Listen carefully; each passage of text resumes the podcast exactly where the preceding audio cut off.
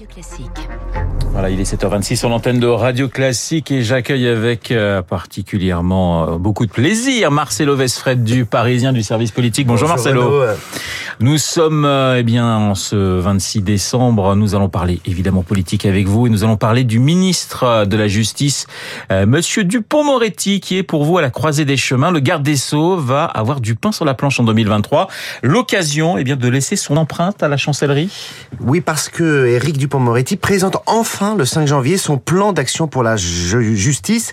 Le rendez-vous est très attendu. Euh, Il s'agit de recrutement de magistrats, de greffiers, de mesures de simplification. Il va enfin y avoir des réformes dans un secteur en crise. hein. Les mots euh, de la justice, on les connaît, des dossiers en souffrance, des délais interminables, un manque d'effectifs criant.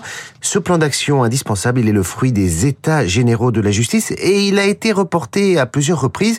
C'est dire si le garde des Sceaux est attendu au tournant avec ses annonces. Mais il a déjà délivré quelques bonnes nouvelles aux professionnels du secteur. Il vient d'aligner trois budgets d'affilée en hausse de 8%, ce qui est une prouesse. On peut imaginer euh, qu'Atita- qu'Akitator, hein, son fameux surnom, a soigné ses plaidoiries lors des négociations avec Bercy. Mine de rien, Éric Dupont-Moretti commence à faire son petit bonhomme de chemin au sein du gouvernement. Ça fait deux ans et demi qu'il est à la chancellerie. C'est plus que Rachida Dati, c'est plus que Marie-Lise Lebranchu ou Jacques Toubon. Mais il n'a pas encore atteint la longévité euh, des Badinter, des Taubira, des Guigou, et même de celle qui l'a précédée, Nicole Belloubet, qui ont chacun franchi le cap des trois ans. Et pourtant, Éric Dupont-Moretti a dû affronter pas mal de, de vents contraires. Hein. Oui, surtout avec les magistrats, le courant ne passe pas. Il y a aussi cette mise en examen pour prise illégale d'intérêt qui écorne son image de garde des Sceaux. Enfin, son entrée en politique a été plus difficile que prévu. La coexistence avec Gérald Darmanin n'est pas simple. Entre la chancellerie et le ministère de l'Intérieur, on se renvoie souvent la balle dès que ça chauffe. Exemple quand les migrants de la presqu'île de Gien ont été relâchés de leur centre de rétention sur décision judiciaire.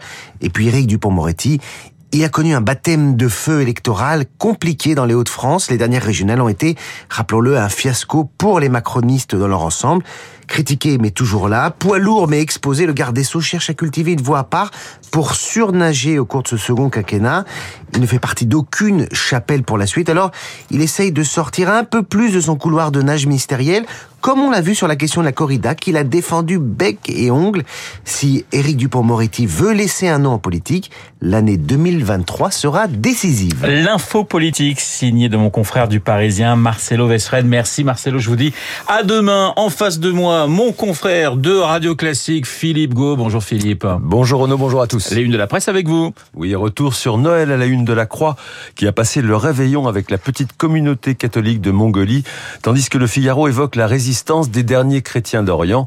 Libération nous emmène à Anvers, qui se trouve être la plaque tournante du trafic de cocaïne en Europe. Direction le Royaume-Uni pour le Parisien aujourd'hui en France et l'opinion qui tire les dures leçons de deux ans de Brexit, alors que le pays traverse une période de grande dépression qui se traduit notamment par l'absence totale d'Eurostar aujourd'hui. À propos de transport, les échos, eux, tirent les leçons d'une grève inédite à la SNCF. Enfin, pour l'équipe, c'est la rentrée après le désert, avec la reprise des championnats de football, après la Coupe du Monde, en Angleterre aujourd'hui et demain, et en Ligue 1, mercredi et jeudi. Merci Philippe, on vous retrouve à 8h, Avec 8h35 plaisir. pour la grande revue de presse de Radio Classique.